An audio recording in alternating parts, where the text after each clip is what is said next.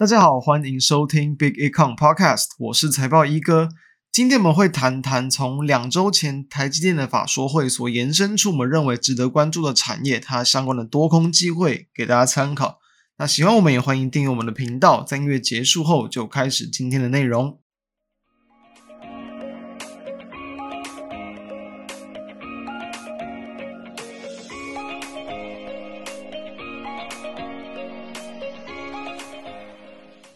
开头一样，先聊一下最近整个国际股市跟台股的看法。我直接讲结论，就是呢，最近其实是有更明确的反弹迹象出现，但你还是要去观察说后续整个台股的价量变化。因为其实有美国的一个升息路径哦，不管说未来要再升一次两次，或是就不升了，基本上都还是到到了一个将近终点的一个这个路径。所以说啊，其实我认为不至于会让整个全球的资金环境哦持续的不利于风险性资产。当然了，就是到底殖利率会怎么样的变化，以及说这个对于经济的一个，比如说成长的预期啊，然后拉高殖利率啊，啊，或者是对于说这个联准会保留的一些空间等等，让殖利率降不下来。这些都还是目前市场比较大的一些这个隐忧，但我认为这些隐忧不会一直存在，所以也导致说，哎，最近为什么越来越多资金，哎，可能开始去涌入到这种债市的市场，应该就是在压住或者是预期，就是说，其实这个殖利率基本上哦，不可能会这个无限上纲一直去往上冲了，所以我认为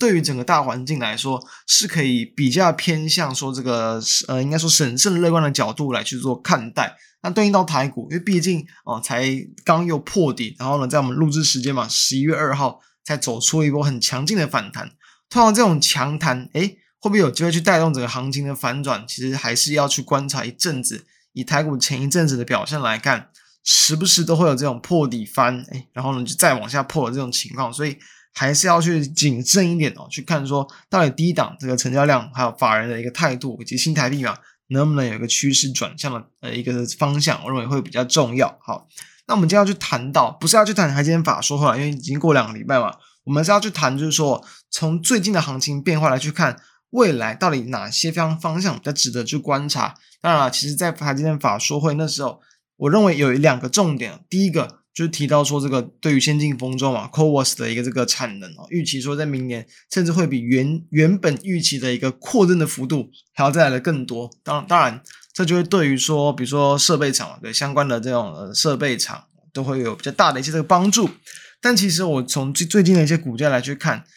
相关的一个概念股，其实在台积电的法说会晚，诶，股价确实是表现不错。当然后面就是因为台股在往下破底嘛，所以表现也不尽理想。但到了今天反弹，认为也都不能属于说在近期的整个线型或走势上相对强劲的标的。我认为主要的原因就是因为说它比较不是属于说会在短期内哦，你的基本面有比较明显的变化，或者是比较可以去乐观预期的方向。因为对于这种 CoWoS 产能的一个大幅度的一个这个增加啊，供不应求啊，其实早在前几个月就已经先行去反映过，所以我认为这一次，即便它的市场需求再去提高，但它如果说不是说很明确的去落在，比如说第四季或明年第一季这个情况，我认为市场就会多一个更多的一些这种观望的态度，我宁愿去找其他可能复苏更强劲、更明显的一些产业为主，所以这是我认为说短期他们，嗯、虽然说是。比较偏向中期的利多存在，但是导致说股价为什么短线比较没有这么吸引人的原因。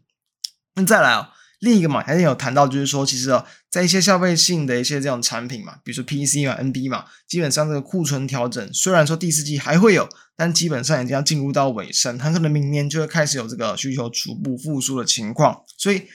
库存调整进尾声，通常来说啊，产业即将要去见底。股价就很有可能会先行去见底，所以当然最近蛮多相关的消费性的，不管是 IC 设计啊，哦，或者是像这些呃相关零组件，像近期被动元件嘛，对不对？然后还有比如说像是呃在一些这个很下游的，比如说组装厂，当然组装厂近期联动性跟 AI 比较高，所以当然股价没有到这么强势哦。但是比如说在一些品牌上等等，其实或多或少认为都有吸引到部分的一些这种买盘去进驻，所以。我反而认为在这一块会是在近期还比较值得去关注的方向，至少在这种消费性电子复苏的一个这个题材跟预期，让不少的一些厂商在最近诶股价几乎都还能够表现相对的一个抗跌。但是呢，又恰巧现在就是进入到这种第三季的这个财报公布期，所以会有什么样的情况？第一点是从股价面来去看，我认为说，比如说我们等一下会跟各位聊聊二四五八的翼龙电，诶，最近的股价确实是持续的往上去垫高，表现的相对很强势啊，几乎是不甩大盘的破底，维持一个强势整理，股价表现很强没有错，但一样就是在我们录制时间今天哦，它召开了法说会，就提到就是说第四季嘛，也是因为说呃今年可能在年中这两季的这个时间点，主要就是因为有些急单的贡献，然后会让第四季的一个这个营收。有双位数的这个衰退，那其实我认为这个应该不会去特别的去劣于哦市场原本的预期，但是正代表就是说，确实跟他一个讲法一样，你还是会有库存调的动作存在，你不会让它的一个营运从现在起就开始连续的往上复苏，所以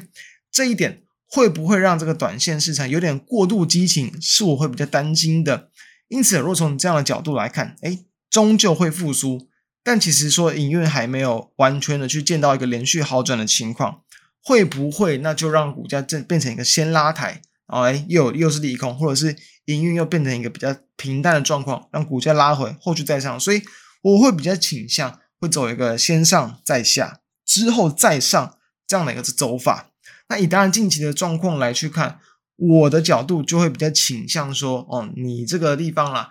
可以先去观察部分，就是录会有录录更多公司要去公布这个财报嘛，然后跟跟下一季的展望看法，观察说这样的一个第四季，如果说没有这么强劲的话，对股价冲击程度有多大？但如果说是比较偏向利空解读，我认为它就会是一个很好的机会，布局什么？布局说刚才先上再下，然后下一波后续再上这样的机会，这是一个。另一点就是说。从另另一种是比较偏向找补涨的概念啦，从这样的一个，比如说跟消费性也是，不管是电子、IC 设计相关的一些个股来去找比较落后补涨，然后有机会去跟进去发动的标的。那再再另一种，前面谈到跟大家谈多空机会，就是要去谈这些哦，短期股价先行去拉高。但如果说在最近这几个月，它的一个比如说营收力道还没有这么的明显，不是明显的创下波段新高等等的。反而就会有一个短空的机会，这是我建议可以去观察的方向。那再回到比如说一龙的状况来去看，我们其实可以从几个角度去看。其实它像是在呃先前啊前，比如说前一季的法说会啊，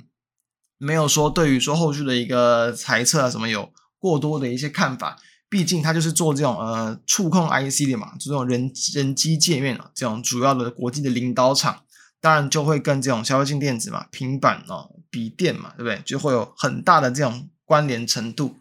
所以说这个地方它其实最主要会需要的就是说，比如说你这个 NB 啊，会不会有一些规格的升级啊，有一些换机潮，当然或者市场的这种终端需求明显的回温，这些会是对于它比较大的一些这个帮助。所以如果说搭配到以台积电法说的看法，基本上那等到明年才会有更好的一些机会出现。那理所当然，我认为第四季营收营运往下掉，那这也没什么。那至于说这些急单到底是真急单假急单，它会不会哦，就是变成说。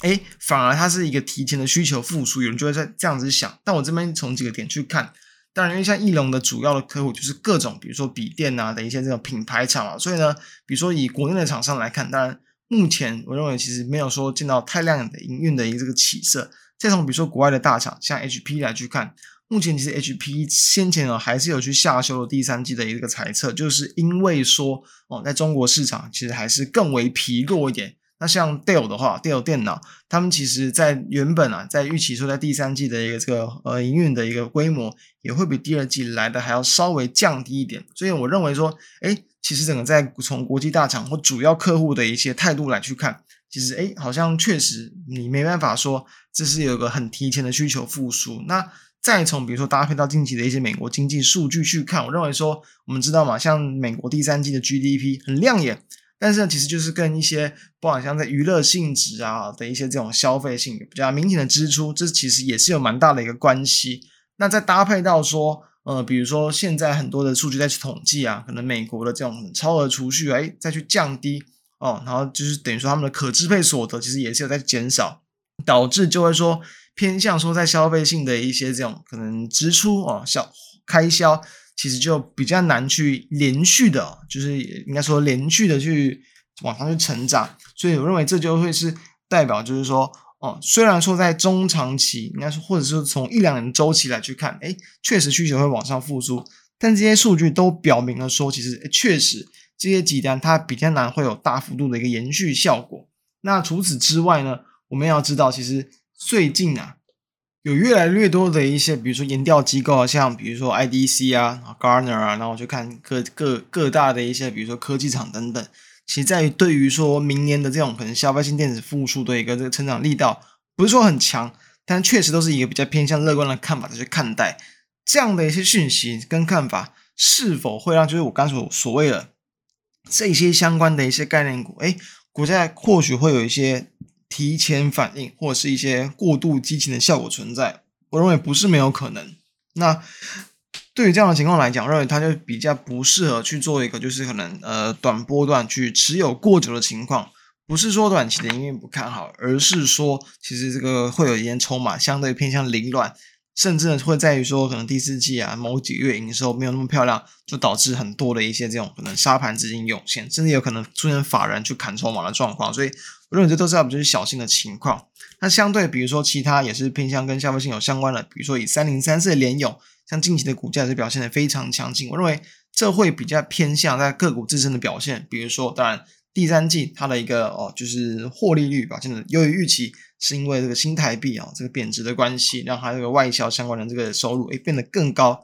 再来的话，就是哦，我认为就是当然跟可能联家军有点关系。我们在上周跟大家谈到了，比如说这个啊，就是这个系统嘛，那也是因为。在这个解禁之前，哎，股价也有吸引到一些买盘去做点火。我认为说，是否有机会去同步去拉动到，比如说联电集团的个股，其实多少有点带动效应。所以，我认为说，这样子的短短期的股价有点过度激情，或者是有连续性的红 K 棒，因为它就是说，当然极短线操作，我认为去操作都没有问题。但我会偏向说，其实短期都还有再去一些震荡拉回的呃一些风险存在，所以。我会还是会倾向说，多数的个股就是短线拉得过高，反而要去留意短空的机会。那相对哦，就是如果说真的在股价经过拉回之后，可以去留意下一波布局的空间，以及其他的一些同样类似性质的概念股，认为也会有一些补涨的那种机会。这些就是在近期啊，就是台股还没有这么明确的一个止跌反弹之前，我认为都还是可以去留意的一些这个操作机会，提供大家参考。